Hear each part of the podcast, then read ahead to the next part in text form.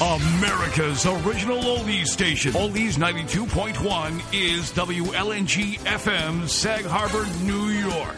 WLNG is now heard on Vinilo FAMA, Spain. LNG FM 92.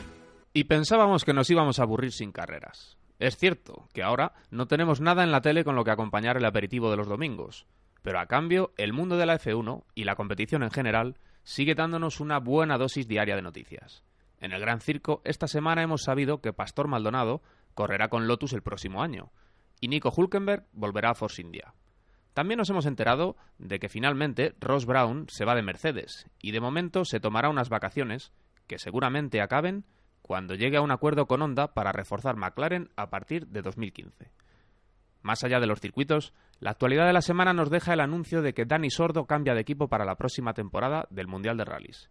El cántabro pasa a formar parte del nuevo y ambicioso proyecto de Hyundai en su desembarco en el campeonato. Buena suerte, Dani. Así que mientras los domingos seguiremos echando de menos nuestras carreras, hoy, como todos los miércoles, a eso de la medianoche, aquí, en Vinilo FM, nos encargamos de que nadie se olvide de que el motorsport no descansa nunca. Soy José Armando Gómez y esto es Pole Position. Buenas noches. ¡Arrancamos!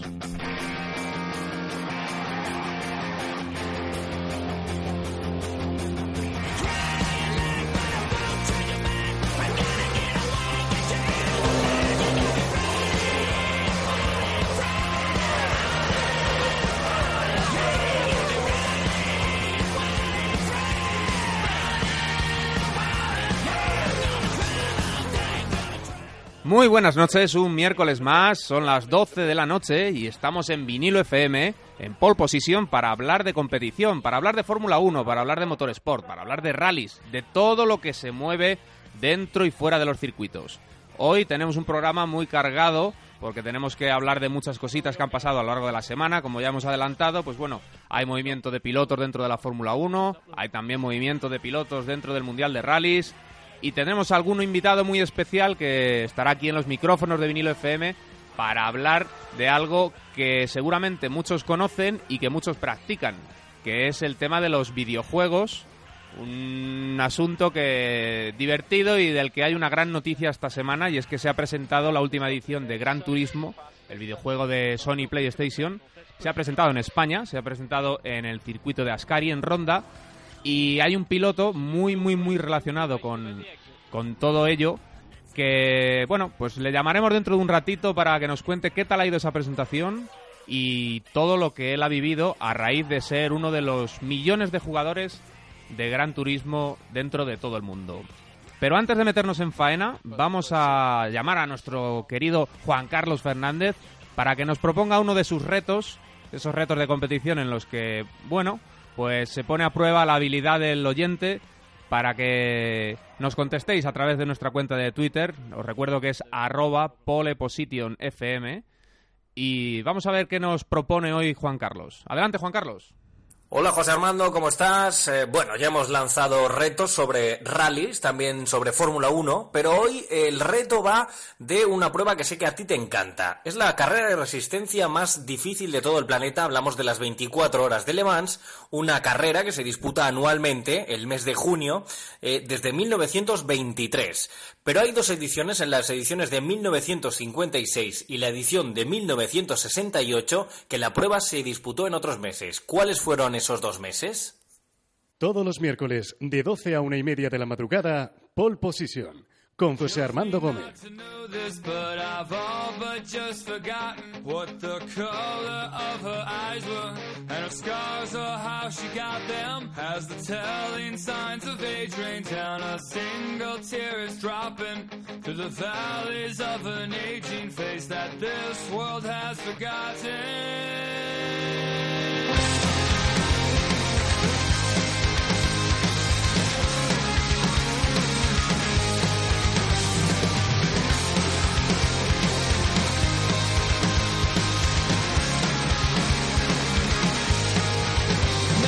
no reconciliation that will put me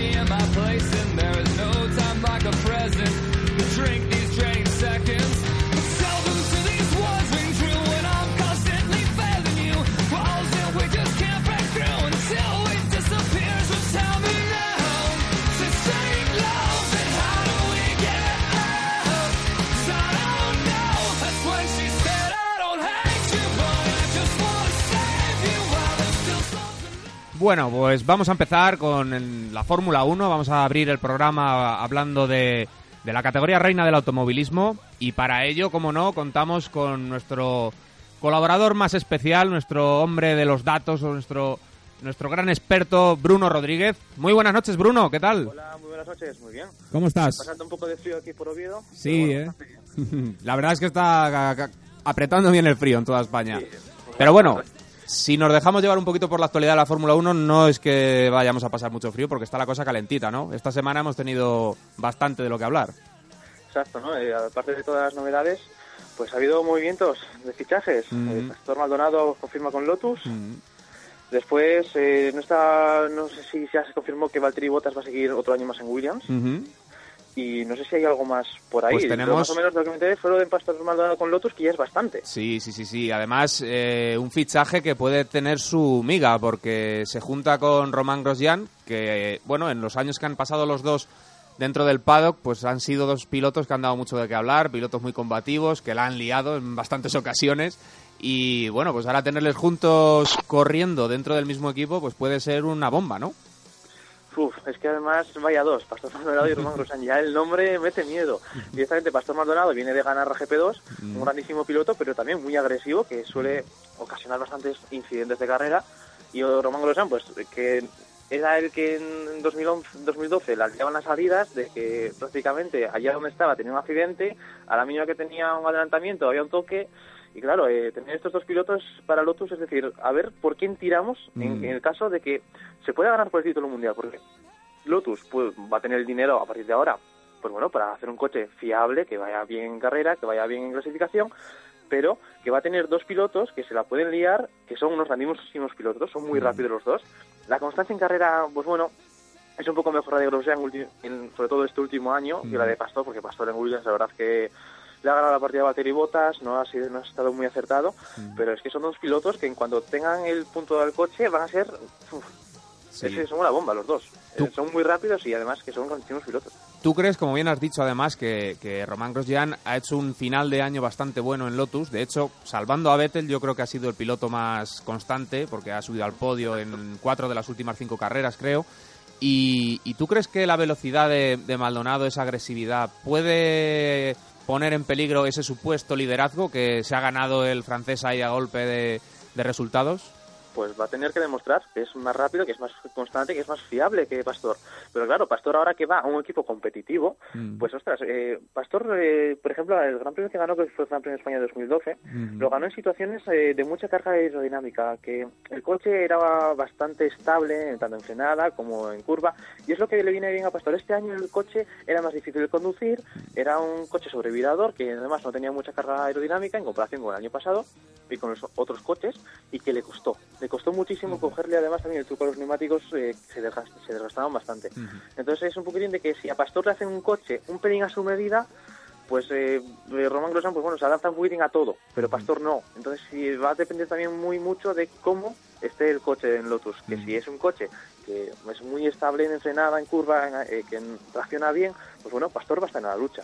Pero eh, si Román Grosjean después, a partir de todo esto, como bien dices, de que este año se lo ha currado, sobre todo el final, cuando no estuvo ni Raikkonen en estas dos últimas carreras, vapuleado a, bueno, como es obvio, a Kovalainen, porque. Kovalainen no tiene el feeling con el coche. Pero también a Raikkonen le metió sus collejas, Mm. porque le ganó eh, las disputas y además estuvo liderando el Gran Premio de Japón, que te quedas un poco diciendo, ostras, pero si eh, Vettel le ganó la partida en Japón además con una estrategia perfecta. Mm.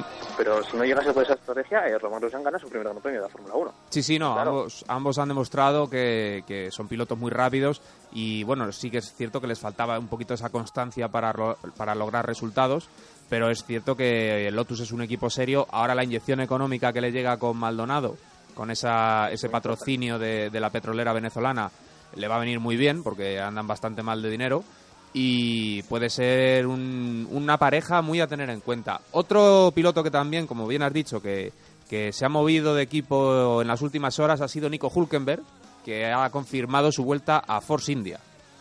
Pues sí, la verdad que no... Hombre, está claro que hay algo de dinero por ahí, ¿no? De Claro. por medio, de que Hulkenberg, pues bueno, si es verdad que ahora en Sauber no estaba cobrando mucho y tal, pero Hulk- Hulkenberg también lleva algún patrocinador para Force India, Mm. que claro, es una inyección de dinero. Force India, pues bueno, ha tenido coches en la zona media casi alta, Mm. y, pero no tiene, no va a ser lo mismo que si se hubiera ido a Lotus. Sí, de hecho este Yo año empezaron... Hulkenberg era favorito para ir a Lotus. Este año empezaron con, con un coche muy competitivo y bueno, ellos han- se han tirado todo el año llorando diciendo que el cambio de neumáticos ha sido uno de los, de los factores que les ha hundido en la tabla al final, pero es cierto que, que es un equipo competitivo dentro de la zona media, que Nico además lo conoce después de haber trabajado con ellos durante dos temporadas. Y bueno, no han confirmado quién va a ser el compañero, eso sí que sigue en el aire todavía, no sabemos si quede- se quedará sutil, si le darán oportunidad a otro piloto. Pero, pero bueno, el retorno de- del alemán de 26 años al, al equipo indio, pues puede ser una garantía de que le sigamos viendo, porque es cierto que también es uno de los pilotos que ha demostrado que debe estar ahí, ¿no? Exacto.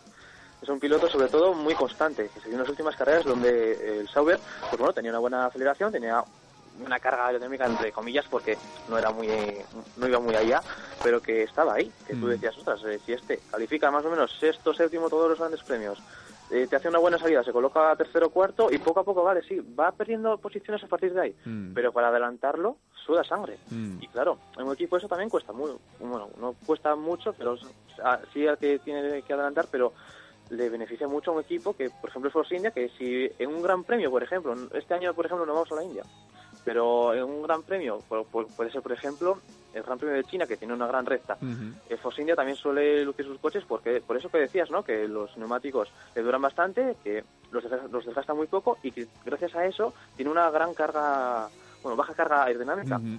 Entonces tiene mucha velocidad punta, con lo cual eh, Hulkenberg ya ahora mismo está acostumbrado a quedarse con coches detrás importantes, como puede ser el caso de Fernando Alonso, de Lewis Mm. Hamilton, etcétera, etcétera, etcétera. Eh, la experiencia de Hulkenberg es muy importante para el equipo, le va a venir para... Es que además, tanto económicamente como moralmente para el equipo, porque Mm. en 2012 sí es verdad que el equipo Force India con Nico Hulkenberg estuvo muy bien. Sí, sí, sí. No tanto con Paul Di Resta, pero con Hulkenberg estuvo demasiado Mm. bien. Y la verdad es que, claro, Hulkenberg ahora mismo pues era una pieza que se estaba rifando Ferrari, que se estaba eh, rifando Lotus. Una pena que acabe en Force India, porque para mí personalmente se merecían un puesto Un poquito más alto, más ¿no? sí, porque ese se lo han merecido en este final de temporada. Mm. Pero bueno, también los, el patrocinio, algo de dinero que habrá de por medio entre ellos, pues bueno. Y además que ya trabajaron otro año. juntos. Sí. Sí, sí. No, es eso. Es una forma de, de garantizar que un piloto que ha demostrado que tiene talento y que puede estar ahí y que de hecho tra- entraba en las apuestas de los equipos grandes, pues por lo menos sigue un año más. Un año de estos que va a ser un año de bastante transición para todos los equipos y por lo menos tiene un hueco ahí. Ya repetimos, no sabemos todavía con quién va a estar, no- porque se habla de que Paul Di Resta podría irse a la Indy. Eh, Adrián Sutil no sabemos tampoco porque tiene también un importante apoyo económico, pero quizá el equipo decida no seguir con él. De momento, eso se queda en el aire. Bueno, Confir- eh, una cosa de Force India, Mm, eh, están barajando también la posibilidad de Jaime Gersuari. Anda, pues mira.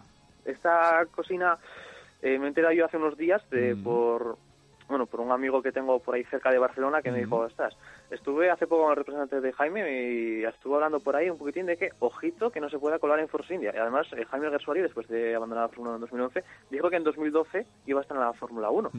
pero al final no estuvo y lo que se barajaba era que iba a estar con Force India. Pero Force India al final eh, tuvo el gran apoyo económico ¿no? de Hulkenberg y de Paul Di Resta y decidieron no ir por él. Pero si Jaime Gasly consigue un buen patrocinio, pues. ¿por qué no puede estar el próximo año en la Fórmula 1? Ojalá, ¿no? Que es un piloto español. Pues con la confirmación de los fichajes de Pastor Maldonado por Lotus, de Nico Hulkenberg por Force India y esa exclusiva que nos acaba de dar Bruno, cerramos este pequeño capítulo, este pequeño repaso. Y Bruno, el miércoles que viene, ¿con qué, por dónde crees que va a salir? Porque dicen que hoy ha estado Esteban Gutiérrez en la sede de un equipo británico y a lo mejor tendríamos también noticias de que el mexicano podría cambiar de colores. Así Pues que hay que andar mucho cuidado y también hay que empezar a comentar un poquitín las normas, ¿no? Es lo decías antes, que es una época de transición para los equipos, donde pueden aceptar, donde pueden fallar, y poco a poco hay que ir diciendo, pues bueno, eh, es pasa esto con la caja de cambios, pasa esto con los motores, pasa esto con la aerodinámica, y poco a poco hay, hay que ir comentándolo. Perfecto, pues el próximo miércoles te prometo que vamos a tener unos minutos para hablar de esa mecánica que nos viene en la Fórmula 1 y que tanto va a cambiar y que tanto va a dar que hablar durante todo el año que viene. Bruno, muchísimas gracias, una noche más. Un abrazo. Un abrazo.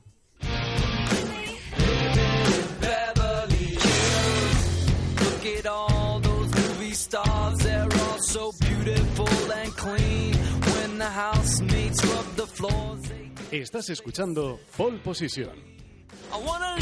Life like that.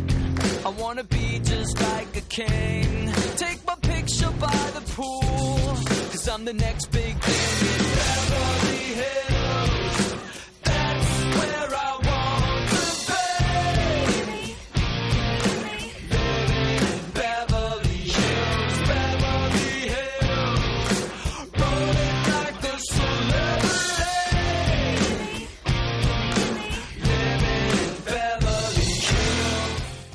Y después de ese repaso que acabamos de hacer con, con nuestro compañero Bruno, pues llega el momento de, de centrarnos un poquito más en, en la figura de la gran estrella de la Fórmula 1 en España, del gran Fernando Alonso, que esta semana pues ha sido noticia por varias circunstancias.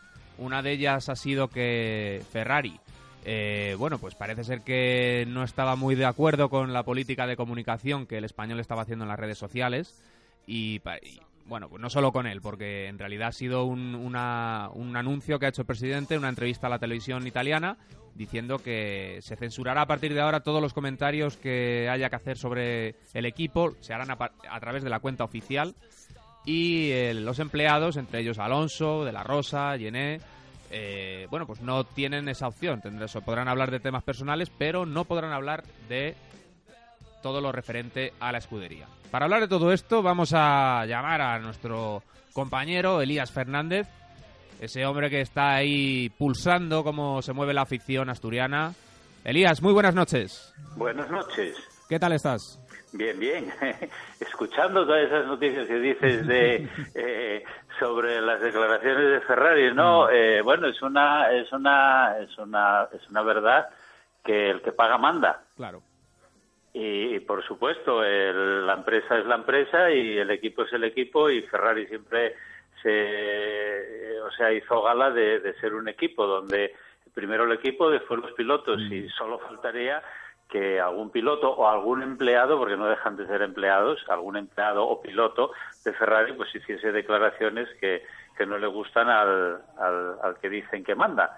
Entonces, bueno, eh, por- pues está, está bien, está bien. Oye, el que paga manda y punto. Y cada uno, pues, pues que haga declaraciones sobre, sobre su vida personal y que deje a la empresa que haga las declaraciones sobre la empresa. ¿Tú crees, Elías, que en algún momento ha llegado a haber alguna palabra de Fernando Alonso a través de ese canal? ¿eh? No me refiero a las declaraciones que él puede hacer en, en un momento dado al final de la carrera o de la clasificación, sino que, bueno, pues entre semana él haya podido llegar a hacer algún comentario que digan los jefes, esto no, esto no, lo, esto no va así. No sé, a, a mí no me parece, porque yo, eh, bueno, yo eh, eh, soy seguidor de Fernando Alonso en Twitter y, la verdad es que nunca me nunca eh, vi nada raro sobre eh, todo lo que pone Fernando Alonso en Twitter es, es, es su vida su vida personal, bueno, personal hasta cierto punto, ¿no? Eh, es todo sobre su preparación física, eh, las- lo, lo que hace para, para entrenarse, para estar a punto, pero yo no ahora mismo no recuerdo que haya haya hecho declaraciones comprometidas sobre el equipo. Pero bueno, eh, la empresa pues también está en su en su en su derecho de por si acaso en el futuro eh, pasa algo, pues entonces vamos a cortarlo ya de raíz. Como estos días atrás hubo eh, bueno, se, por parte de algunos medios de comunicación eh, comentarios sobre que si Alonso, pues, que si otros equipos lo tentaban, que si Alonso incluso se puso o hizo alguna tentativa de ponerse en el mercado, que, que, vamos, yo no me lo creo, porque eh, eso, eh, para mí el cielo es Ferrari. Una vez que estás en el cielo, ¿a dónde vas a ir?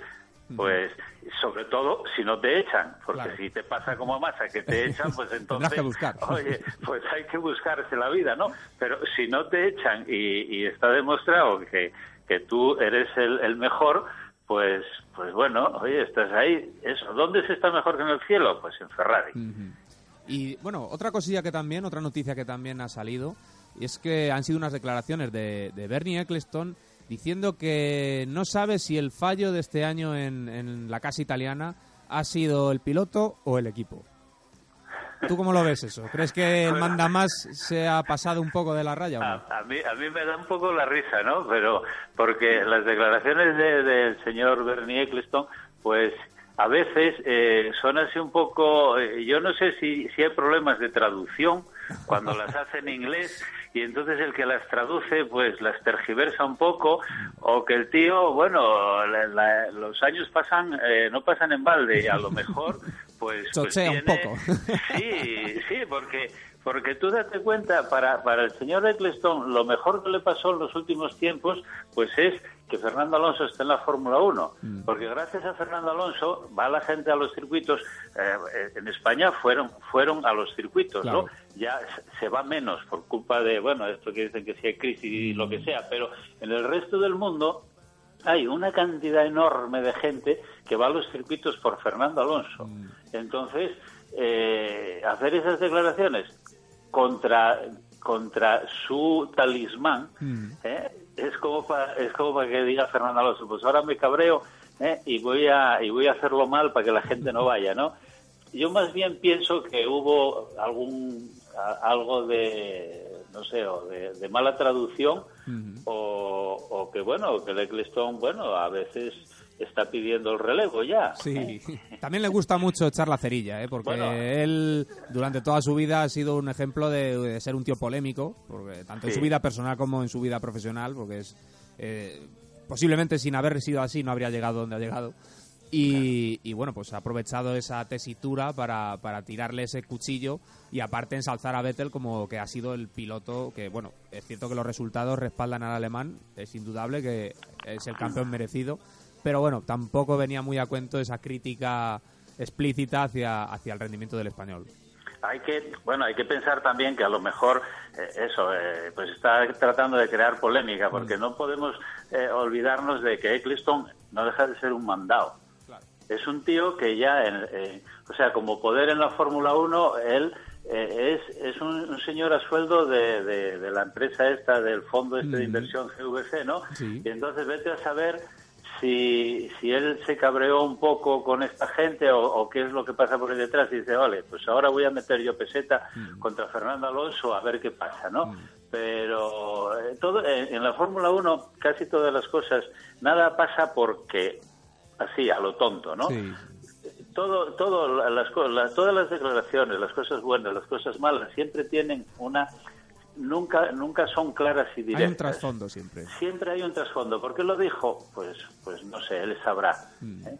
Y eh, entonces siempre hay que mirarlo todo, bueno, pues pues vale, dijo esto, pues oye, estupendo. Mm. ¿Eh? ¿Qué le vamos a hacer? Porque es todas las declaraciones, además hay que pensar en que Fernando Alonso para bien o para mal, siempre genera una, hay siempre una polémica con él, ¿eh? Sí, sí, Yo no sé, la, gente le tiene manía. él no se mete con nadie y viene este diciendo esa tontería, ¿no?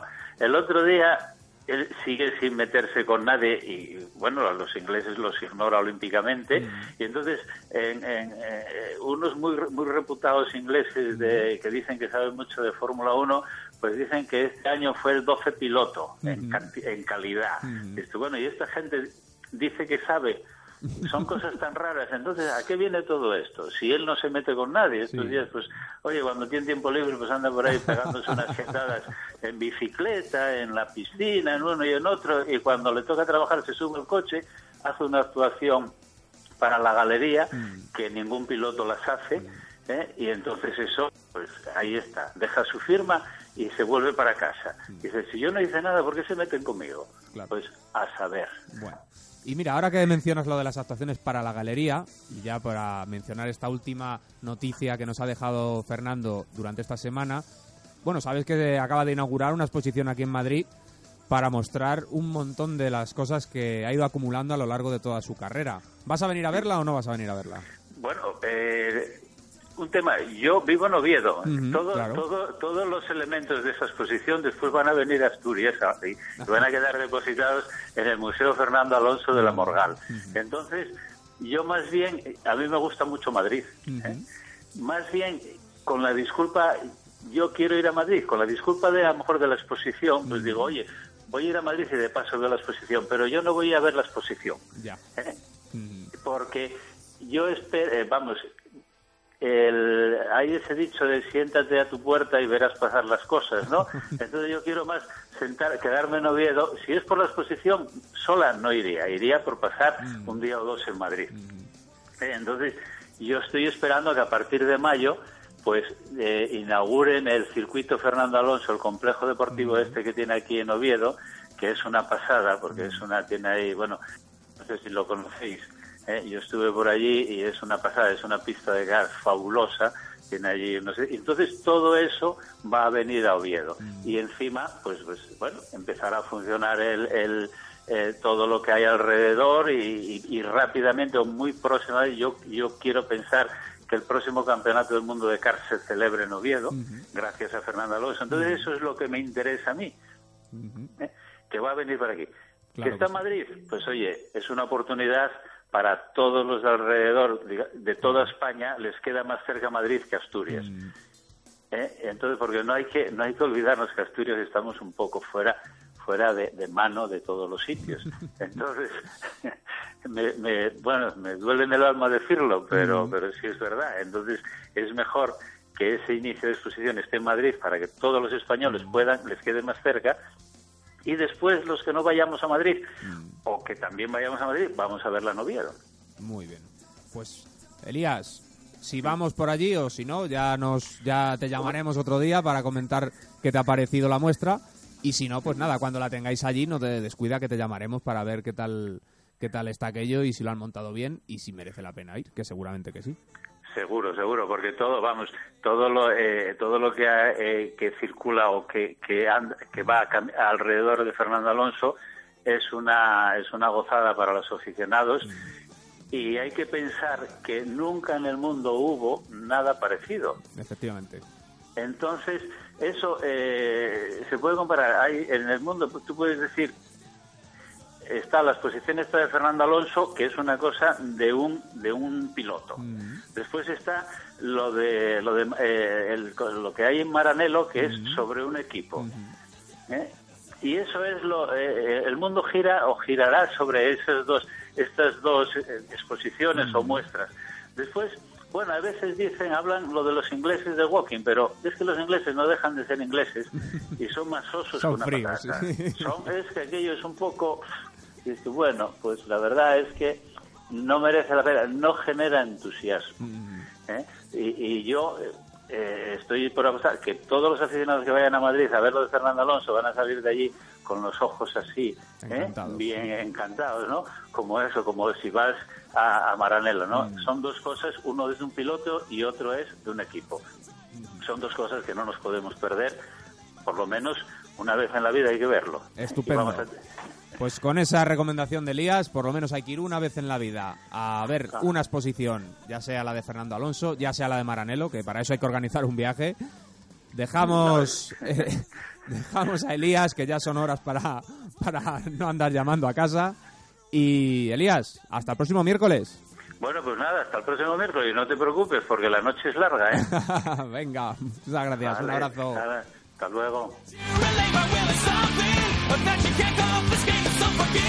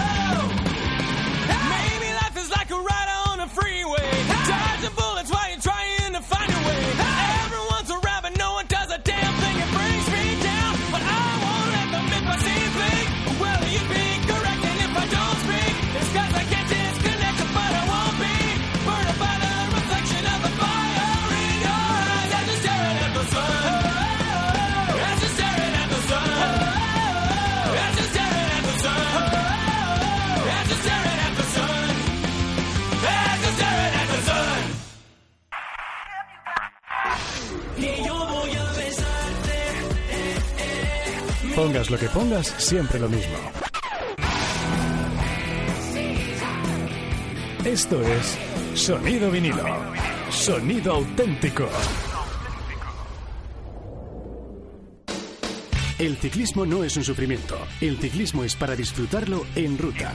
El único programa dedicado al ciclismo compañero de batallas, la bicicleta. Despierta la pasión por el ciclismo y pedalea en ruta con Fernando Ramos.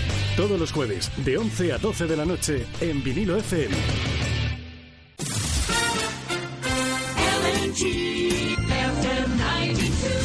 Arráncate con Javier Silvestre de lunes a viernes de 8 a 10 de la mañana. Entra en. Consigue hasta 200 euros para jugar online. www.consiguetubono.com. Apuestas deportivas, casino, póker. www.consiguetubono.com. Consigue grandes premios en www.consiguetubono.com. De lunes a jueves, de 10 a 11 de la noche, lo mejor del heavy del rock en Area Rock. Aquí, en vinilo FM. Muéstranos tu apoyo en Facebook. Búscanos como Vinilo FM Radio. LNG FM 92. Estás escuchando Pole Position. gonna have myself a real good time. I feel alive.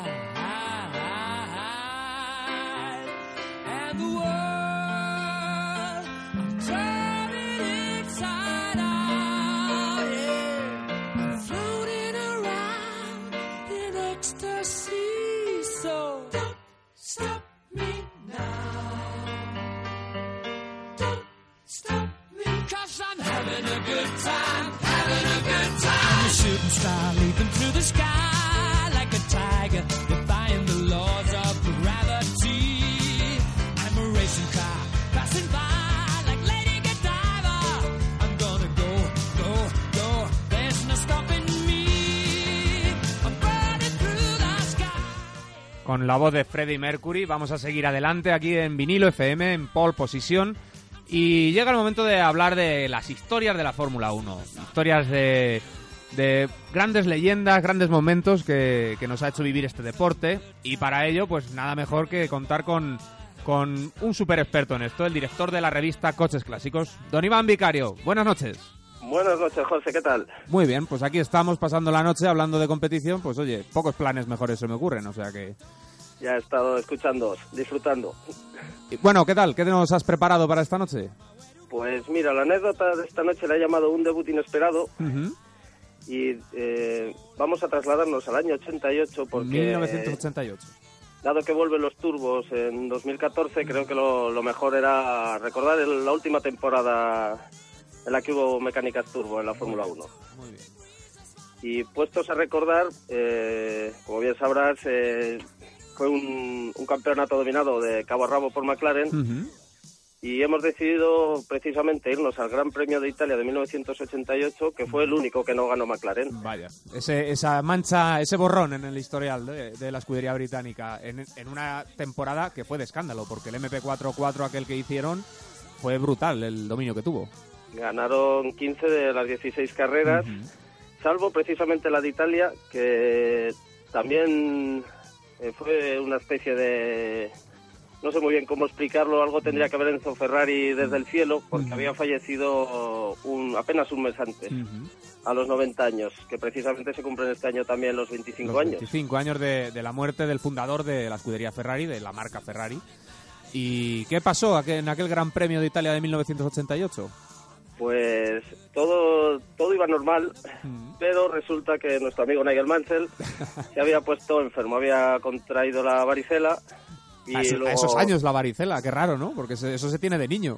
Exacto, pues no, era un espíritu joven, Nigel Mansell. y se agravó con una infección y se acabó perdiendo los grandes premios de Bélgica y el que hablamos de Italia. En Bélgica lo sustituyó Martin Brandel. Que ahora es Pero, comentarista, ¿no? Ahora se dedica a esto de los medios de comunicación y comenta para... no sé si para la BBC o Para la para BBC creo que sí, sí. El caso es que para, eh, lo diré, Martin Brandel estaba corriendo entonces los Sports prototipos con Jaguar en el equipo de Tom Wilkinson, pero eh, Tom Wilkinson no quiso cederlo ya para el Gran Premio de Italia. Por lo cual, en Williams se pusieron a buscar eh, algún piloto. Un sustituto. Eh, Roberto Moreno, que era piloto de pruebas de Ferrari, no pudo, no dio permiso Ferrari. Intentaron rescatar a Keke Rosberg de su retiro, que ya había sido campeón con Williams en el 82. Y que tendría 120 años eh, a esas alturas. Tantos no, pero ya, ya te acaba la edad. Y acabaron llamando a Jean-Louis Slesser, que había sido piloto de pruebas de Williams entre los años 83 y 87. Justo había dejado de ser piloto de pruebas el año anterior. Eh, claro, hacía 14 meses que no se subía en un monoplaza y toda su experiencia en, en carrera se limitaba a un intento de clasificación en el 83 con el equipo RAM.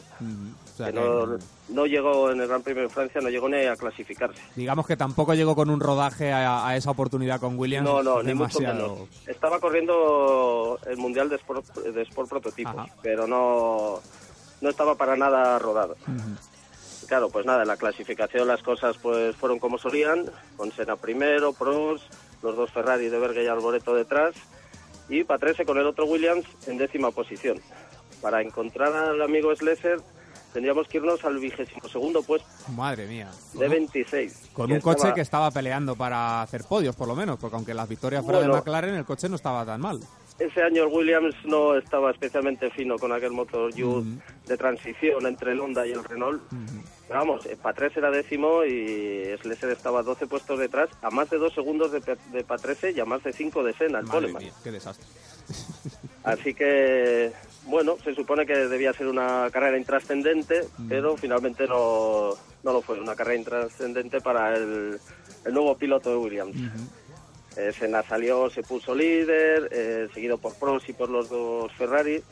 Y las cosas empezaron a torcer cuando Prost en la vuelta 35 rompió el motor, que fue la única rotura que tuvo McLaren en esa, en esa temporada de motor.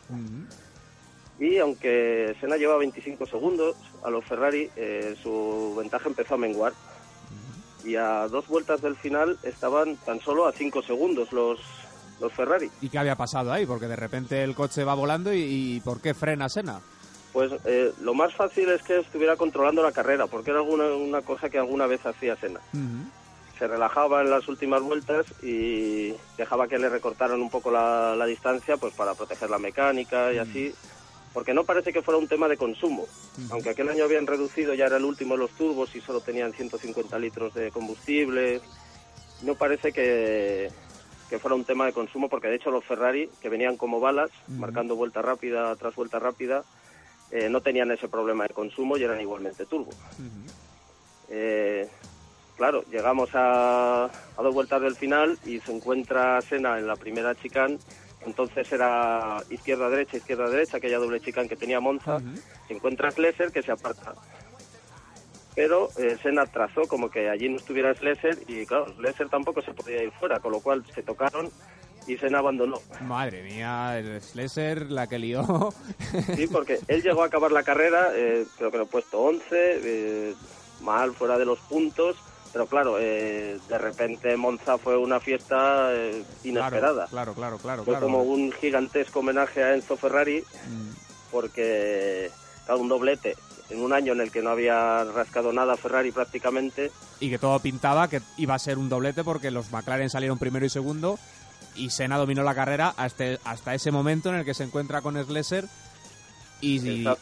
y- y abandona, ¿no? Entonces se quedan se queda Alboreto y el otro Eh, Ferrari se quedan en primera y segunda posición. Claro, sí, ganó, ganó Berger Mm. con Alboreto pegado a él.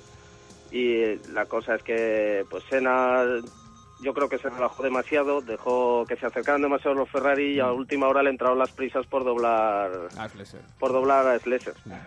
Pero vamos, esto no quita que Senna acabara ganando el Mundial, que McLaren siguiera ganando el resto de las carreras. Y eh, he encontrado un dato curioso que ahora hablamos del dominio de Vettel, pero de las 1031 vueltas que se dieron en aquel campeonato en 1988, 28, o sea, todas menos 28 las, las lideró McLaren. Madre mía. Berger lideró 27 vueltas y Iván Capelli una. El resto fueron lideradas por por los McLaren. Sí, lo que pasa es que en aquella, en, en aquella temporada en concreto, como McLaren era una guerra entre Senna y Prost, pues bueno, yo creo que el entretenimiento estaba ya dentro de la propia escudería, no hacía falta, porque si Vettel tuviera ese en, en Weber, hubiera tenido un hubieran rival... dejado a Weber correr, pues quizá hubiera estado Claro, algo más claro, entretenido. Y por último, déjame que, que hable para terminar de Slesser, del pobre Slesser, que no volvió a correr en Fórmula 1, evidentemente, y que, mira, precisamente perdió el título de Sport Prototipos frente a Martin Brandel en aquel año 88, pero luego ganaría los del 89 y los del 90.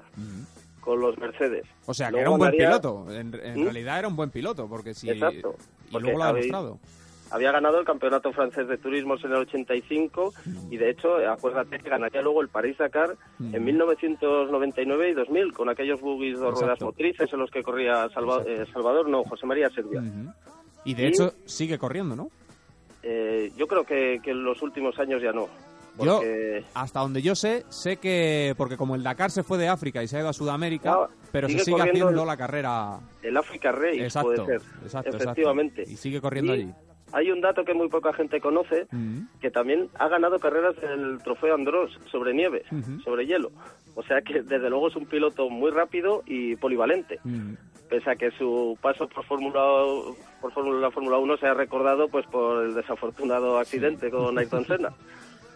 Pues después de esto que nos cuentas, Iván, a mí me queda absolutamente claro que aquel Gran Premio de Italia de 1988, Enzo Ferrari, allá donde estuviera, tuvo algo Sí. que ver. Yo creo que desde el cielo movió sus teclas Sí, sí, para, para conseguir una victoria para Ferrari. Se negaba a dejar de mandar el, el comendatore. Exactamente.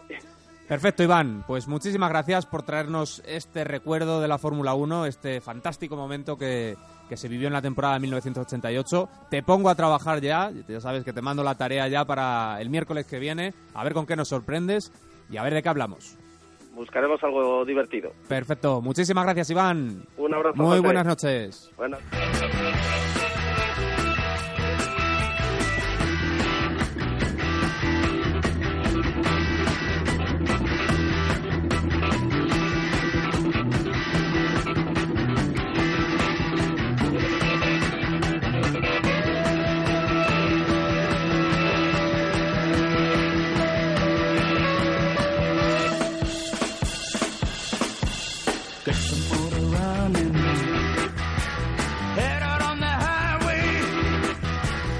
Looking for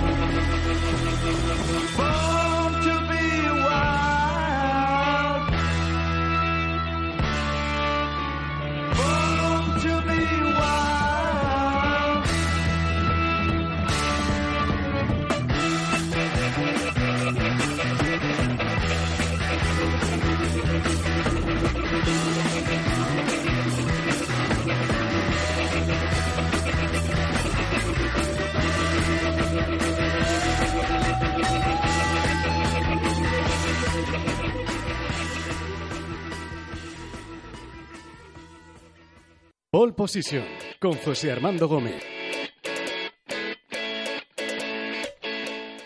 Y seguimos adelante con nuestro tiempo de Fórmula 1. Hoy estamos de estreno, vamos a abrir una nueva sección que se llama Españoles en la Fórmula 1. Y para inaugurar este espacio en el que vamos a hablar de, de esos españoles que viajan con el gran circo por todo el mundo, pues bueno, hemos pensado en llamar a, a uno de los mejores, un buen amigo, a don Cristóbal Rosaleni. Muy buenas noches, Cristóbal. Hola, buenas noches. Muy buenas noches. Vamos a decir que Cristóbal es el redactor jefe de la web Car and Driver de F1, uno de los portales referentes en Internet y en castellano eh, dedicados a la Fórmula 1. Además, eh, a mí me vuelve loco porque ya se lo he comentado a Cristóbal en algún momento, lo de que Bisbal os conteste a los tweets y os comente las noticias que publicáis, a mí me parece una locura. bueno, oye, la verdad es que está muy bien, ¿no? Tener, tener lectores eh, célebres y sobre todo gente que, que sea apasionada de esto, ¿no? Eh, el David realmente le gusta mucho la competición del motor y nos ha elegido para, para seguir la Fórmula 1. Pues oye, fenomenal. Claro Pero sí. para mí es todavía mejor que, junto a él sean pues más de un millón de personas las que nos siguen mensualmente, ¿no? Que es, una buena noticia. Es una gran noticia que haya esa afición, que vosotros estáis ahí trabajando a diario muy duro para, para mantenernos informados y para que todo ese o sea, toda esa gente pueda disfrutar del mundo de la Fórmula 1 y estar al día, no, o sea, al minuto, porque estáis a la que salta eh, la noticia, la exclusiva, la entrevista, todo al día siempre en, vamos a recordar, Driver de F1.com. Además, Cristóbal también se encarga de, de todos los artículos referentes al mundo de la Fórmula 1 en la revista mensual Driver y seguramente os suene su cara y su voz porque le hemos visto este año en alguna de las tertulias de Antena 3 antes de durante los libres de los viernes y sobre todo comentando las carreras de GP3 junto a Jacobo Vega. Bueno, Cristóbal, eh, das para muchísimo, macho. No, seguro que no para tanto, aunque lo que da para mucho es la Fórmula 1, ¿no? Es eh, un mundo realmente paralelo eh, que se mueve de, un sitio a otro en el mundo. Le llaman el gran circo y, es, y es tal cual. Eh, no porque sea espectacular o porque entretenga a la gente, que supongo que también, sino porque realmente es una familia que se mueve en camiones y, en, y a veces en cosas inconfesables para llegar a sitios recónditos en el, en el mundo y, formar allí una especie, una especie de replaza en la que todos eh, todos nos conocemos y todos estamos eh, todos somos los mismos siempre. Oye, Cristóbal, ¿y cómo es eso de, acompañar a la Fórmula 1? Porque vamos a dar por hecho que, claro, los equipos tienen sus propias estructuras, eh, cogen, gestionan todo el tema de la logística que tienen que llevar y de toda la gente a la que tienen que trasladar, pero vosotros no, vosotros en realidad os buscáis la vida para, para seguir ese campeonato en sitios que no siempre es fácil viajar hasta allí, ¿no? Sí, a ver, eh, los visados, la gestión de visados en algunos casos puede ser complicada y no te digo si, si, se te olvida a lo mejor hacer los trámites pertinentes o te empiezan a buscar las vueltas. A lo mejor llevas muchos eh, sellos de países árabes, por ejemplo, y puede resultarte un problema en, eh, en, otros países que eh, tienen sus reservas para admitir a gente que ha estado mucho por allí. O sea, la, cosa más nimia al principio eh, te puede suponer un, un problemón de, campeonato. Claro. Y luego, por supuesto, pues oye, hay que buscar los vuelos adecuados, en los tiempos adecuados, pues no, de, precios no hablaremos, y, y, luego el transporte para moverte por, por cada país. En algunos sitios hay que conviene coger un coche alquiler, en otros sitios eh, recurrir a autobuses que pone la organización, en otros simplemente tienes que acoplarte a algún miembro de algún equipo que te puede acercar. Eh, vamos, eh, eso, eso también es lo que fomenta esa unión entre la gente de la Fórmula 1 y que al final, pues a pesar de todas las dificultades, sea esta, esta familia de la que hablaba antes. ¿Y vosotros cómo lo hacéis? ¿Viajáis cada uno por vuestra cuenta? Me refiero a ese grupo de españoles, de, de periodistas o de otros profesionales que, que os desplazáis, ¿quedáis juntos para intentar coordinaros en los vuelos o simplemente cada uno va por su cuenta y cuando lleguéis allí ya os encontraréis dentro de la sala de prensa? Eh, bueno, pues hay un poco de todo. A veces te coordinas con otro compañero que más o menos tiene los mismos horarios que tú, porque mm. en función del tipo de medio de comunicación, pues, por ejemplo, las televisiones entran muy prontito y mm. terminan también algo antes que los periódicos. Eh, luego, pues, eh, los que trabajamos en Internet, pues, entramos pronto y salimos tarde porque, no, no, porque abarcas todo, todo el día, pero al final siempre encuentras a alguien con quien más o menos tienes un ritmo de trabajo parecido y entonces pues eh, puedes compartir el coche o puedes eh, ir al mismo hotel o hay descuento por, por coger muchas habitaciones en un mismo hotel. Es eh, realmente es, es, difícil y luego sobre todo en países donde no se habla inglés o donde la comunicación con la gente autóctona resulta muy difícil, pues el ser dos o tres o cuatro que sí se entienden entre ellos, pues puede marcar la diferencia. No estoy hablando de países como Corea, donde es difícil comunicarse en inglés o eh, Japón incluso, a pesar de ser un país muy desarrollado, cuesta mucho entenderse y, y si vas con otro español, pues eh, siempre lo que no ve uno lo ve el otro y, realmente sí nos apoyamos, sí nos apoyamos.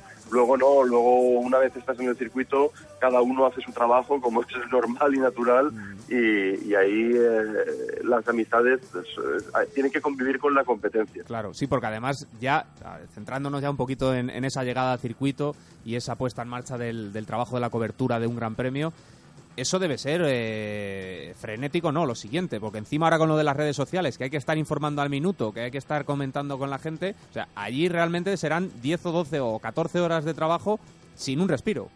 Sí, sí. Eh, eh, yo siempre digo lo mismo, la gente dice, uy, qué suerte que vas a la Fórmula 1 con todo el glamour y las fiestas. Y bueno, pues te garantizo que las fiestas no las vemos.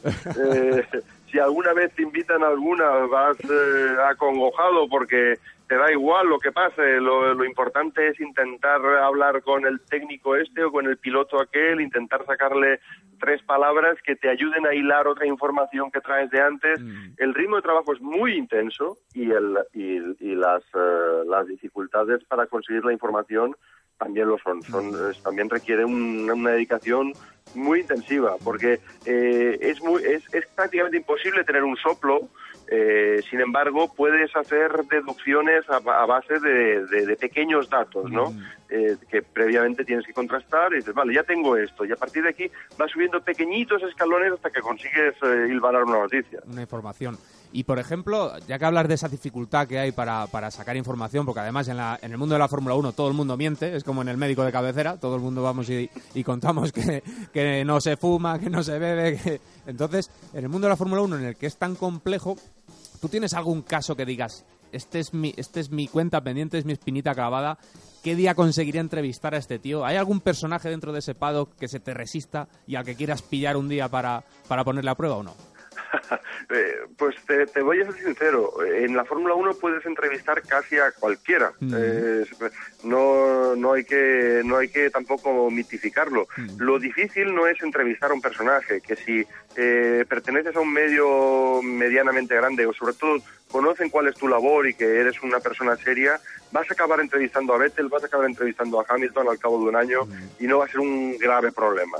lo difícil es sacarle una información que valga la pena, eh, porque normalmente se ponen todos en modo muy defensivo y, terminas después de un cuarto de hora hablando, eso sí, son entrevistas cortas. Después de después de estar un cuarto de hora hablando con un piloto, puedes salir por la puerta exactamente igual que entraste, ¿no? Con una sensación de frustración tremenda. Tienes que saber preguntar, tienes que saber arrancarle la sonrisa para tal vez eh, eh, cuando levante mínimamente la guardia, eh, meterle la pregunta complicada y sacarle. Pero vamos, esto no deja de ser el arte de la entrevista, solo que muy controlada por unos equipos de comunicación férreos por parte de los equipos que tal vez hagan todavía más difícil la entrevista. Pero no dejan de ser, no dejan de ser personas y el trabajo es bastante normal para un periodista. Y ya que te tengo por aquí, Cristóbal, voy a abusar un poquito de la confianza y te voy a poner, te voy a proponer una porra que vamos a hacer entre todos los invitados que pasen por nuestra sección de españoles en la Fórmula 1 para ver quién dices tú que va a ganar la primera carrera de 2014, que está complicado, ¿eh? Uf, es muy difícil. Yo no tengo la bola de cristal, ¿no? O sea, yo eh, lo que voy a decir es prácticamente al azar, porque no tengo, no, eh, a pesar de todos los esfuerzos que hacemos, no tengo datos suficientes para para para concluir nada. Pero te diré que eh, por lógica quien más ha avanzado tiene el trabajo es Red Bull, eh, que probó desde Abu Dhabi muchos componentes del coche 2014, incluidos los discos de freno, cosa que Ferrari solo hizo al final de la temporada, en la última carrera de la temporada, ah, y sobre mojado, así que yo voy a apostar por Vettel, aunque sea un poco aburrido. bueno, ya veremos cuando sea marzo esa, esa porra que queremos montar entre todos, entre todos esos españoles que están ahí dentro del Gran Circo, a ver quién es el favorito para, para los que vivís de cerca el mundo de la Fórmula 1. Cristóbal, ha sido un grandísimo placer. Ahora esperemos que te puedas tomar unos días de descanso, aunque me temo que, que no van a ser muchos. Y que, bueno, pues estaremos pendientes de todo lo que nos cuentes a través de, de Car Driver de F1 y de todo lo que nos puedas contar si el año que viene te volvemos a ver en, la pequeña pantalla comentando la GP3, que ha sido un grandísimo placer tenerte ahí. Muchas gracias, José Armando. Ya te digo que no eh, en, marzo habrá muchas más cosas que contar. Cristóbal, muchísimas gracias. Un fuerte abrazo. Un abrazo.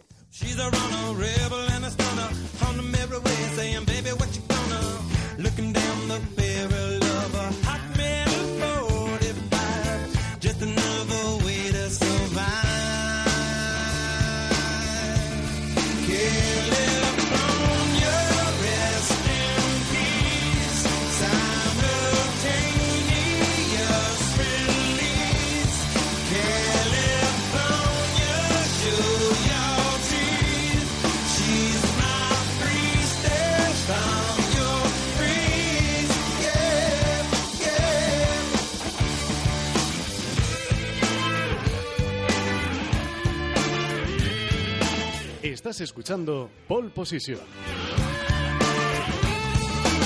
She's a lover, baby, and a fighter. Should have seen her coming when it got a little brighter. With a name like day in California, day was gonna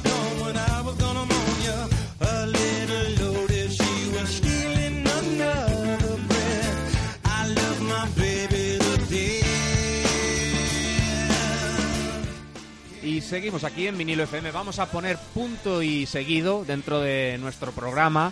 Vamos a cerrar esta sección de Fórmula 1 con la que solemos eh, empezar esto todos los miércoles. Y lo vamos a hacer con ese mensaje que nuestro pollonero, por decirlo de alguna manera, de la Fórmula 1, David Sánchez de Castro, nos ha dejado en el contestador de Vinilo FM. Ojo, porque este miércoles David tira con bala. Los aficionados a la Fórmula 1 estamos de enhorabuena. Seguiremos disfrutando de Nico Hulkenberg en la parrilla de 2014. Y eso es algo que no se ha producido por casualidad. El alemán se lo ha ganado a pulso y él, a diferencia de otros como Pastor Maldonado, no tiene detrás a un gigante petrolero que le pague las fiestas, o mejor dicho, que le pague las carreras. Hulkenberg, que fue rechazado por Ferrari vía SMS, sí, he dicho SMS, no WhatsApp, no email, ni siquiera una llamada por teléfono, no, SMS, ¿os acordáis cómo iba eso? Porque yo la verdad es que ya hace mucho que no los uso. Pues el caso, que Nico Hulkenberg, el rechazado por SMS por Ferrari, se ha quedado al final sin un asiento en Lotus. También se ha quedado sin el asiento en Ferrari y para quedarse en Sauber sin cobrar, que se vaya a Force India, que por lo menos, o eso dicen, que le van a pagar. Veremos si el, Force India del año que viene con ese motor Mercedes funciona tan bien como ha funcionado el de este año. Porque no nos engañemos, si Paul Di Resta y Adrián Sutil han sido capaces de luchar por la zona media de los puntos y estar en Q3 más o menos de manera fácil, el caso es que Nico Hulkenberg segurísimo va a poder hacerlo mucho mejor. ¿Quién sabe si Ferrari se arrepentirá el año que viene de no haberle fichado? En principio les ha salido bien con Sergio Pérez, pero veremos si no se tienen que arrepentir de haberle dicho que no a Nico Hulkenberg. Ahí nos deja David ese mensaje, ese momento picante del, de, de pole position que siempre nos deja en el contestador nuestro amigo David, comentando esos fichajes, esos movimientos de pilotos y cómo pueden afectar y cómo pueden desenvolverse dentro de la próxima temporada. Vamos con un poquito de música y seguimos adelante con pole position.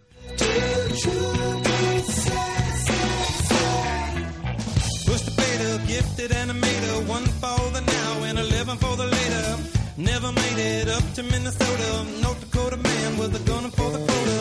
Down in the Badlands, she was saving the best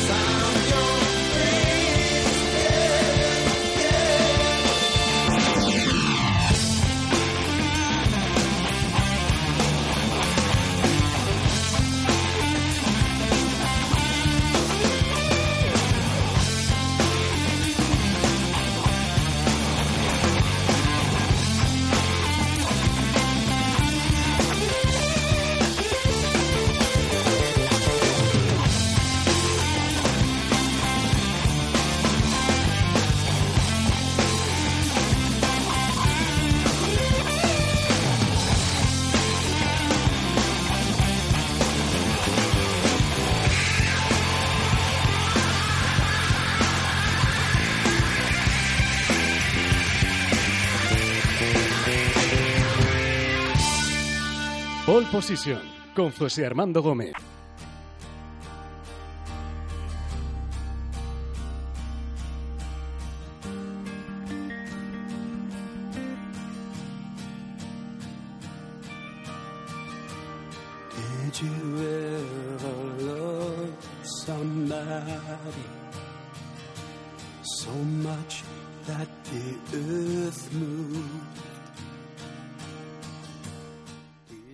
Seguimos adelante en pole position y ahora llega el momento de, de, llamar y de hablar con nuestro invitado estrella de esta noche.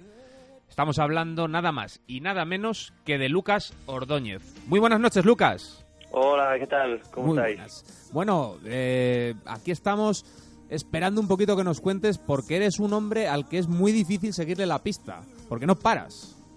Efectivamente, sí, sí. Recién llegado de Japón ahora, de otro evento en, en Ronda, eh, o sea que sin parar. La verdad es que es difícil, es difícil seguir mi, mi, mi, mi vida, pero bueno, ahí estamos.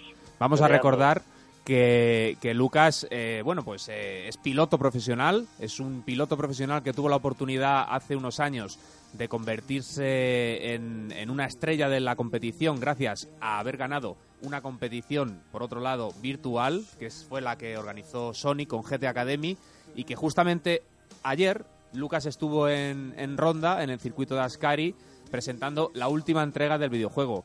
Bueno, ¿qué tal, Lucas? ¿Cómo viste, cómo viste el ambiente? Bueno, pues eh, fenomenal, ¿no? Yo recién llegado de, de Japón fue directo, hice tres escalas para llegar directo y, y poder estar con, con Kasunori, el creador de Gran Turismo, todos los periodistas, todos los invitados. Y nada, la verdad es que pues eh, ambientazo, eh, el circuito de Ascari como siempre impresionante y, y bueno, por eso por eso le recomendé a Kasunori y le enseñé cuando estaba cenando en Tokio hace unos años eh, Ascari, ¿no? Él no lo conocía, le, le enseñé lo que era el circuito de Ascari y, y por eso por eso yo le, le aconsejé ese circuito para tenerlo en Gran Turismo, ¿no? O sea que muy contento de poder haber estado allí, aunque sea por unas horas. Me perdí la, la presentación eh, por la noche en, en- en Ronda, pero, pero bueno, eh, al final pude dar unas vueltas con el GTR en, en el circuito y pasarlo bien. ¿Y qué tal? Porque yo me imagino que, que ahora tienes muy poquito tiempo, pero yo creo que sigue, debes seguir jugando, debes seguir siendo un, un jugador profesional de, de Gran Turismo, ¿no? Sí, sí, sí, hombre, juego de vez en cuando, eh, en casa desde luego no, porque estoy muy poco. Claro. Pero, pero bueno, ahora por ejemplo en Japón, estas semanas eh, eh, con el mismo festival hemos tenido el Gran Turismo 6, la demo, en, en el Tokyo Motor Show también pude dar unas vueltas de exhibición y eh, la gente podía competir contra mi tiempo, o sea que sí, sigo, sigo en activo en el mundo virtual, ahora más en el real, pero, pero en el virtual también y, y la verdad es que pues nada, ahora con ganas de tener el Gran Turismo 6 y, y- y darle un poco de caña. ¿Qué tal el juego para los oyentes que estén esperando ya ansiosos para poder comprarlo? ¿Cómo lo has visto? Bueno, pues la, la mejora más grande es, es la, la física que te da el, eh, y la sensación que te da el coche, ¿no? Eh, eh, puedes sentir la rotación del coche, la, la suspensión, cómo trabaja. eh, ahora mismo la, la física del coche está muy, muy lograda en Gran Turismo 6 y, y bueno, eh, hablando ayer con Yamauchi-san, el creador, pues eh, van a venir más actualizaciones continuamente y, y ellos están trabajando 24 horas para, para que siga siendo la mejor saga, ¿no? Y hablando ya, nos salimos un poquito del mundo virtual y, y volvemos al mundo real. Eh, ha sido un año muy intenso porque has competido en, en diferentes campeonatos, has tenido oportunidad de probar coches en sitios muy distintos, has ido hasta Australia a probar allí uno de los Nissan del, del campeonato V8, has estado en Japón, como bien acabas de decir, no solo esta vez, sino que ya has sido más de una vez este año. Sí. Y, y bueno, mm, hay un gran proyecto de futuro que, con el que deberemos correr el año que viene, que me imagino que debe ser ahora la prioridad, ¿no? Bueno, pues sí, eh, ahora estamos con los planes de 2014, aún no hay nada confirmado, eh, aún Nissan no ha anunciado qué es lo que va a hacer cada, cada uno de sus pilotos, pero, pero bueno, eh, sigo como piloto desarrollador del, del Ceot RC, el prototipo eh, eléctrico de que va a competir en las 24 horas de Le Mans y, y bueno, ahí sigo, ¿no? Ahora eh, en Inglaterra, en la fábrica, pues están invirtiendo muchísimas horas en desarrollar todos los motores eléctricos, en las baterías, eh, el motor gasolina Y, y bueno, pues eh, yo creo que a partir de enero febrero ya estaremos eh, para, para entrenar y desarrollar el coche en pista. Sí, porque también estuviste en su momento en el desarrollo del proyecto de- Delta Win, que también ha sido uno de los experimentos que Nissan ha puesto sobre la parrilla de las 24 horas de Le Mans. Y este es un paso más allá, pero un, un paso no, es una gran zancada más allá, porque poner un coche eléctrico a correr una carrera de resistencia de 24 horas es un reto absolutamente brutal. Sí, sí, o sea, todo el equipo de Nissan ahora está aprendiendo muchísimo, es tecnología eh, que ni en la Fórmula 1 se ha, se ha vivido y, y bueno, pues eh, eh, so- somos pioneros en esto, estamos aprendiendo muchísimo, pero también hay que decir que, que es muy, muy, muy, muy complicado, muy difícil, esta tecnología nadie la ha desarrollado antes y, y por lo tanto hay que hay que invertir mucho tiempo, horas, eh, dinero y, y, bueno y esfuerzo de todos, ¿no? Entonces, con mucha ilusión y con ganas de, de estar ya en pista para, para desarrollar el coche, pero sabemos que no es nada fácil el camino y que vamos a intentar hacerlo lo mejor posible en Le Mans. Y ahora mismo no sabemos, bueno, posiblemente no nos puedas contar muchos secretos de, de ese proyecto, pero a mí hay una duda que mm, me, me- me tiene bastante, eh, vamos, sorprendido, y es cómo os vais a apañar para hacer los repostajes, porque un coche de combustión, pues simplemente pasa por el box, le llenan el depósito, tarda unos segundos en hacerlo y sale a pista de nuevo. Pero en un coche eléctrico, ¿qué, ¿cuál es el plan que tiene el equipo? Eh, ¿Cambiar la batería una por una nueva recargada o, o hay un No. sistema de carga hiper rápido para poder hacer esa operación? No, lo que lo que mm, se está desarrollando es que la que la que durante el, eh, la- la- la- el pilotaje con el motor de gasolina los dos motores eléctricos se van a van a regenerar la eh, van a almacenar la, la, la- la energía no los motores evidentemente en una en, en- y bueno a ver, que me estoy atrapando pero eh, o sea, la- por un sistema digamos de, de KERS eh, Sí. con, con el sistema de frenos pues se va, se va a poder almacenar la energía y eso va a provocar que, que el coche pueda dar eh, sea capaz de dar una vuelta completa a las- al circuito de Le Mans en, en modo eléctrico no o sea el, el coche es un- son cero emissions on demand no es como decimos no es full eléctrico va a tener un motor gasolina y, y, bueno con pues con, con la energía almacenada vamos a ser capaces de, de dar una vuelta al completo a más de 300 kilómetros por hora en modo eléctrico en cada spin ¿no? Es el objetivo prioritario entrar en el pit lane salir del pit lane en modo eléctrico eh, y bueno pues por ahora está todo muy muy en el aire pero pero bueno esa es la idea ese es el, el- el objetivo y, y bueno cuando ya esté en pista y estemos desarrolla- desarrollando pues ya os iré contando Muy bien, muy bien, muy bien. Pues oye, ¿queda algo antes de, de comernos las uvas? ¿Te queda algo por hacer en esa apretada agenda que, que tienes? ¿O ya después de esta presentación en, en Ascari con el Gran Turismo das por finalizado el año? Bueno, tengo unos unos viajes más que hacer, pero pero bueno, eh, cortos y, y ya más que nada, pues eso, estar con la familia. eh, intentaré, mm, pues eso, estar con los amigos Mm. y, y nada. Antes de fin de año, yo creo que igual me tengo que ir a Japón, pero pero esta vez de, de celebración con, con con los chicos de, de Polifoni, o sea que vamos a ver, vamos a ver lo que cómo, cómo se acaba este fin de año, que ha sido un año muy muy ajetreado, pero pero muy positivo, ¿no? Ganando el campeonato de, de, de GT3, eh, campeón de Europa en equipos y, y yo como piloto, o sea que un, un año muy muy satisfactorio y nada, a ver que, que empiece el 2014 bien para todos. Perfecto, pues para ese 2014 te, te aviso de que te llamaremos para que nos cuentes cómo van esos, esos trabajos de desarrollo del nuevo prototipo eléctrico que Nissan va a intentar poner sobre la parrilla de las 24 horas de Le Mans en junio. Lucas, Eso muchísimas gracias y nada, un placer tenerte en los micrófonos de vinilo FM. Muchísimas gracias a vosotros por la llamada. Gracias, Lucas. Hablamos pronto. Gracias. luego, un abrazo. saludos. Pole Position con José Armando Gómez.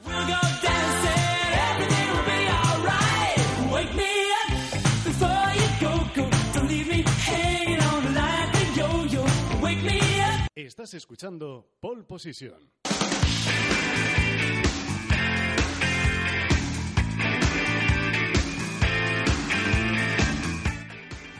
Abrimos aquí ahora la sección de rallies dentro de Pole Position en vinilo FM. Y para ello, porque el inicio de la temporada 2014, los rallies son siempre bastante eh, rápidos a la hora de comenzar el año y lo tenemos a la vuelta de la esquina. El 15 de enero empieza el rally de Monte Carlo, pero antes tendremos que estar muy atentos a la presentación de uno de los equipos que más va a dar que hablar este año dentro de ese Mundial 2014, que va a ser Hyundai. Hace unas semanas ya hablábamos con, con Santiago de la Rocha, jefe de prensa de Hyundai España, eh, de esas novedades y esos planes que estaban ya forjándose, que estaba todo ya a punto. Y dentro de muy poquitos días en diciembre va a ser la presentación oficial del equipo. Santiago, muy buenas noches. Muy buenas noches. José y oyentes de Vinilo FM. Encantado de estar con vosotros. ¿Qué tal? ¿Qué, ¿Hay nervios ya? ¿Se nota ya la tensión antes de- del estreno o no? Hombre, hay nervios, hay tensión, estamos, hay mucha ilusión, estamos deseosos ya de que se inicie el campeonato ¿eh? y demostrar lo- la, la valía del equipo que hemos formado. Creo que hemos formado, estamos formando un gran equipo. Ujú.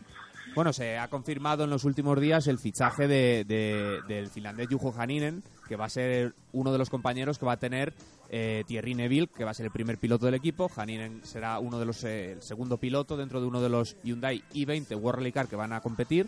Y bueno, la verdad es que es un equipo, eh, tiene una pinta muy buena, un equipo muy sólido, con, con pilotos con experiencia, con pilotos con, con velocidad. Y solo queda ya prácticamente arrancar el motor y salir al tramo, ¿no? Efectivamente, la verdad es que estamos ilusionadísimos con el gran equipo que estamos forjando. Thierry Neville, subcampeón del mundo en el 2013, la verdad es que ha hecho un campeonato fantástico. Y Juha Haninen, que lleva con nosotros ya desde hace aproximadamente unos 6-7 meses desarrollando el, el I-20 World Rally Car y está haciendo un trabajo fantástico y desarrollando un vehículo que esperemos y estamos convencidos que demos guerra en el, en el próximo mundial que se inicia, como bien dices, a mediados de enero en Monte Carlo. ¿Sabes si nos queda algo todavía por hacer, esos, esos, esos ajustes de última hora, esa última prueba que el equipo va, va a hacer? Eh, ¿Qué queda a poquitas semanas ya, o sea, eh, antes Pues mira. del, del estreno? Quedar queda poner a puesta el, el- el vehículo. Lógicamente, los vehículos ya están homologados por la FIA. Se han tenido que pasar ya los todos los trámites de homologación del vehículo, con lo cual eso ya está hecho. Y ahora es pues seguir poniendo el coche a punto en el mes, un poquito más del mes que queda para el inicio de la temporada eh, y seguir afinándolo y ajustando para que el coche esté listo el día 14 de enero en, en Monte Carlo en el debut del, de Hyundai en el Mundial. O sea, con lo cual, bueno, yo creo que el coche, lógicamente para nosotros el año 2014 va a seguir siendo un año de, perfe- de perfeccionamiento del vehículo, de seguir poniendo el vehículo a, puesta- a, a punto. ¿eh? Bueno, esperamos en algún rally poner alguna, alguna pequeña sorpresa, pero bueno, y la verdad es que el vehículo, el trabajo que están haciendo tanto Haninen como Bouffier como Atkinson ha sido un trabajo fantástico y el coche, la verdad es que estamos encantados y súper ilusionados con el- los resultados de los test y de las pruebas. Perfecto, pues ese debut que ya, ya os adelanto que será el día 15 de enero en el Rally de Monte Carlo. Y oye, pues muchísima suerte al equipo.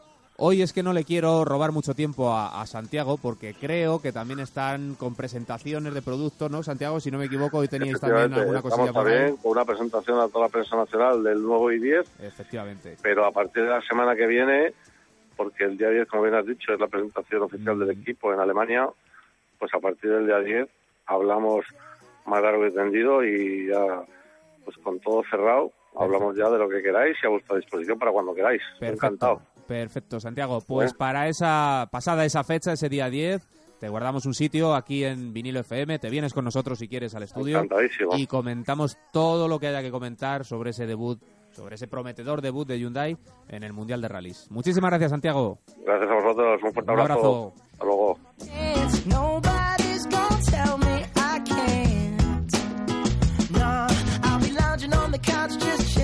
Snuggie. Click to MTV so they can teach me how to Dougie. Cause in my castle, I'm the freaking man. Oh, yes, I said it. I said it. I said it cause I can. Today I don't feel like doing anything. I just wanna lay in my bed. Pole Position con José Armando Gómez.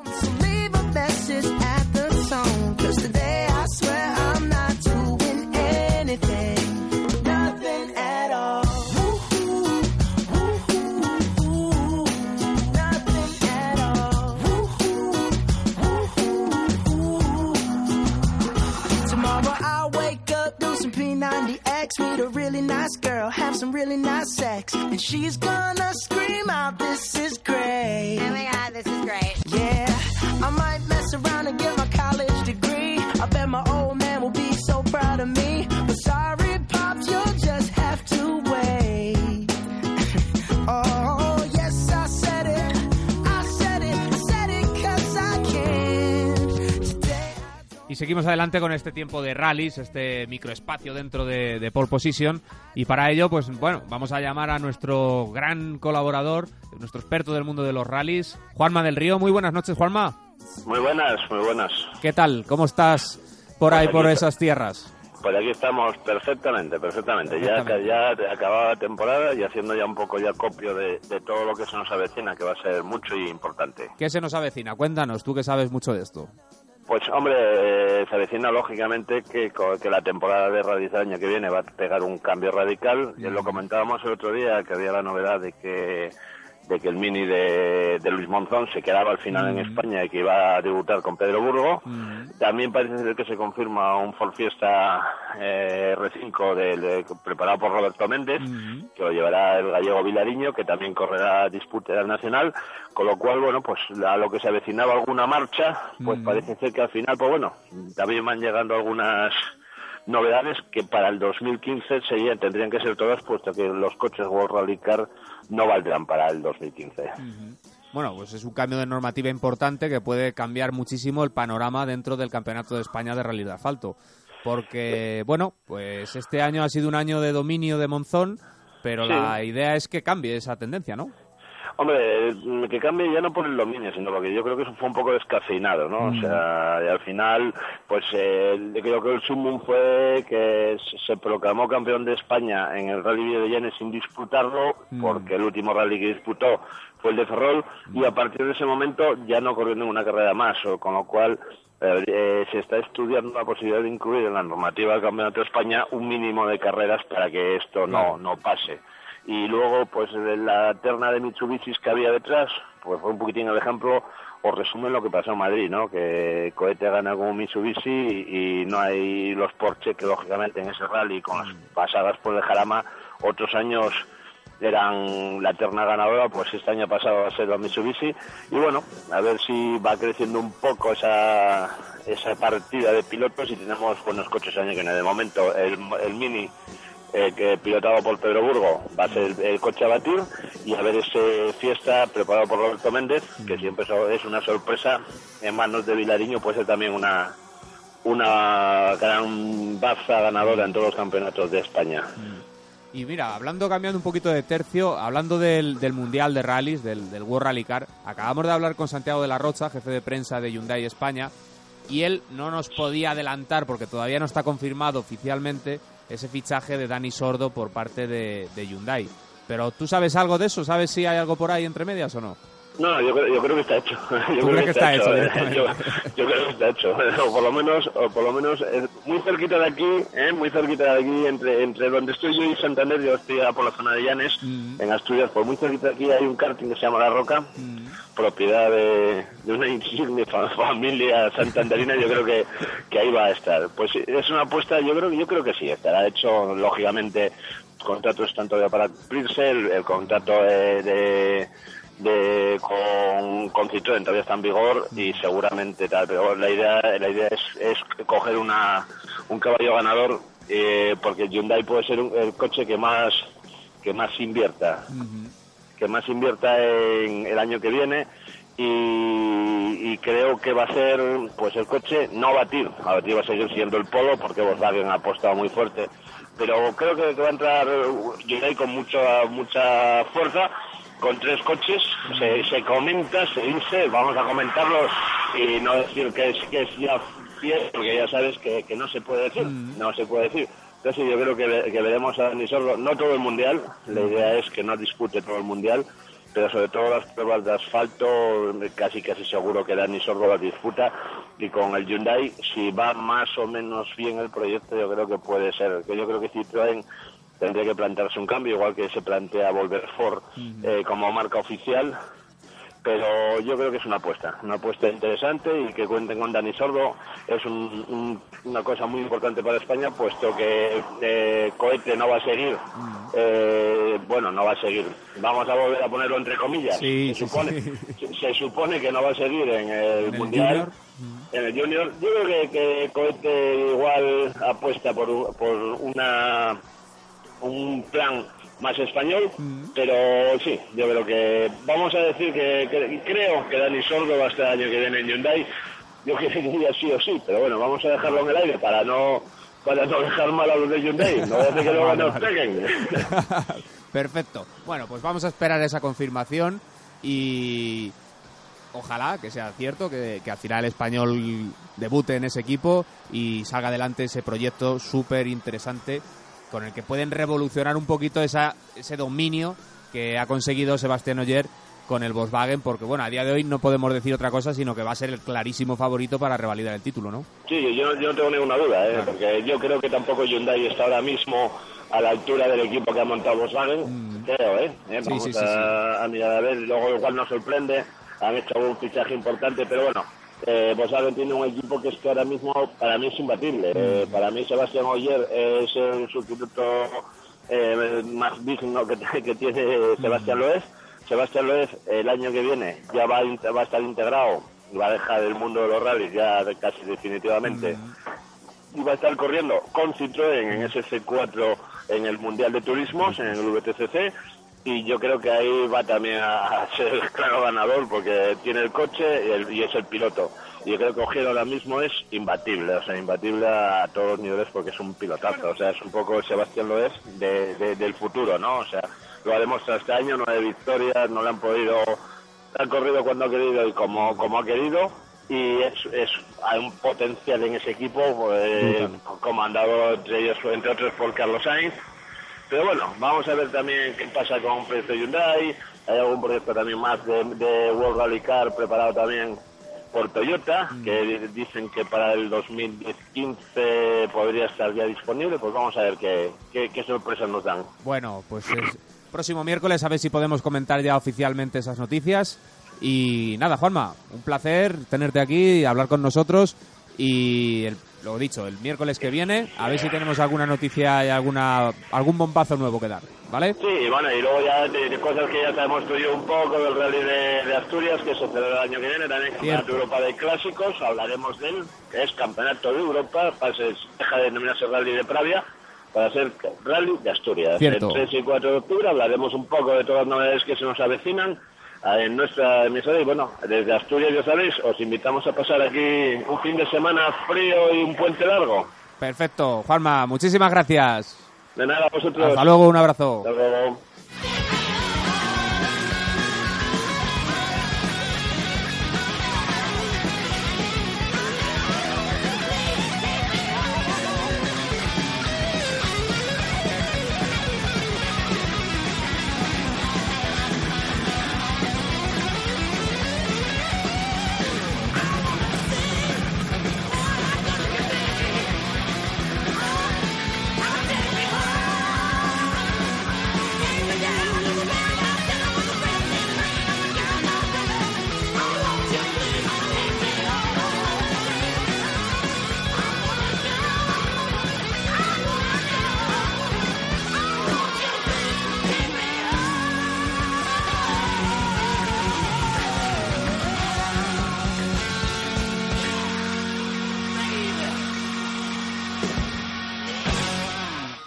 Position con José Armando Gómez. Right about now, the Funk Soul Brother. Check it out now, the Funk Soul Brother. Right about now, the Funk Soul Brother. Check it out now, the Funk Soul Brother. Right about Se acerca la una y media de la noche y en pole position encaramos la recta de meta, ya el final del programa.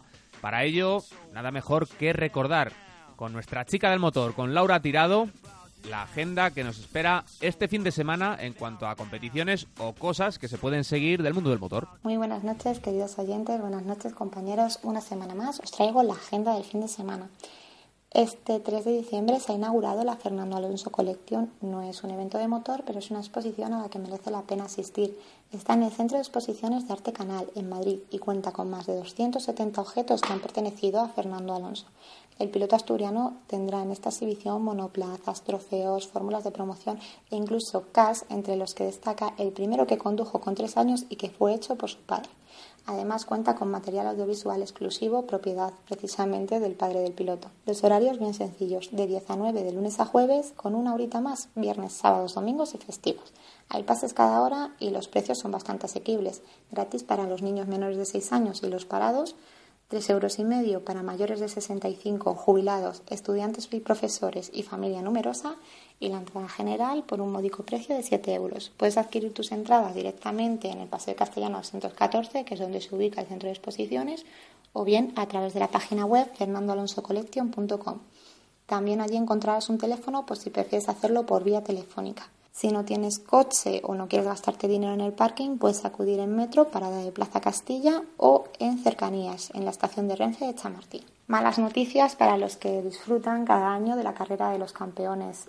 Este 2013 se iba a celebrar en Tailandia, pero ha sido suspendida por las revueltas. Así que de momento el 14 y 15 de diciembre no se disputará. Tras 25 años consecutivos celebrándose, parece que va a ser el primero que no lo haga. De momento los organizadores han comunicado que están buscando una nueva ciudad donde disputarla. Y bueno, para los hiperfan de Mar Márquez, este fin de semana, el domingo día 8, estarán las 4 horas off-road de Lleida pilotando un Honda Civic. Así que aquellos que no quieran perderse el paso de las 2 a las 4 ruedas de Marc, que no se lo piensen y acudan. Tenemos también rallies, la ruta 4x4 de Castellar al Cornocales y Estrecho en Cádiz durante el 6, 7 y 8 de diciembre prácticamente todo el puente. Rally Sprint de Tierra Totana el 7 de diciembre en Murcia, el Rally Sprint de Menorca correspondiente al Campeonato Balear también el día 7 y el Memorial Jorge Santana y Rally de Navidad de Gran Canaria el día 8. Pues hasta aquí es todo lo que tenemos para esta semana. Espero que lo disfrutéis y nos oímos la semana que viene. Muchas gracias, Laura. Ah, Vamos, es una mala noticia que nos quedemos sin la carrera de campeones, esa competición en la que se enfrentan los distintos campeones de, Fórmula 1, de rallies. Eh, estaba confirmado que iba a estar Vettel de nuevo, que iba a estar Schumacher de nuevo, que iba a estar Oyer. Iba a haber un montón de pilotos interesantes para verles competir allí en Tailandia, en Bangkok. Pero bueno, esa situación social un poco compleja ha llevado a que los organizadores decidan, de momento, anularla y ya veremos si a lo mejor encuentran una alternativa para poder celebrarla en otra sede. Hablando de campeones, teníamos pendiente resolver el reto que nos proponía Juan Carlos Fernández al comienzo del programa. Y este, este miércoles ese reto iba sobre las 24 horas de Le Mans. Eh, Juan Carlos nos proponía que acertáramos en las ediciones en las que no se disputó en junio, que es el mes en el que normalmente tiene lugar la carrera. Vamos a ver cuál era la solución a ese reto. Bueno, pues los meses que estábamos buscando eran julio y septiembre. Recordemos que desde 1923 las 24 horas de Le Mans se disputan en junio, salvo la edición de 1936, en la que la competición fue cancelada por motivos económicos, o entre 1940 y 1948 a causa de la Segunda Guerra Mundial. En la edición de 1956 se disputó en julio y en la edición de 1968 lo hizo en septiembre. El resto, todas las ediciones eh, fueron en junio. Perfecto, Juan Carlos, pues ya habéis oído. Es unas ediciones muy concretas, pero sí es cierto que Le Mans en algún momento de su historia, de su larga historia, se salió del calendario, se salió de ese mes de junio y se disputó en julio y septiembre. Hasta aquí llegamos a todo lo que ha dado de sí el programa Pole Position de hoy.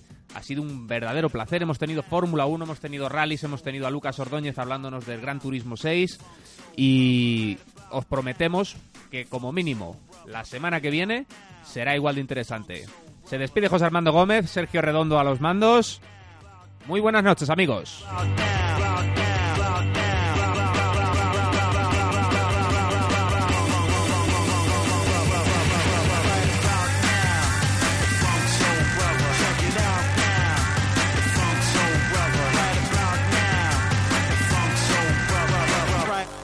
About now. Funk Soul Brother.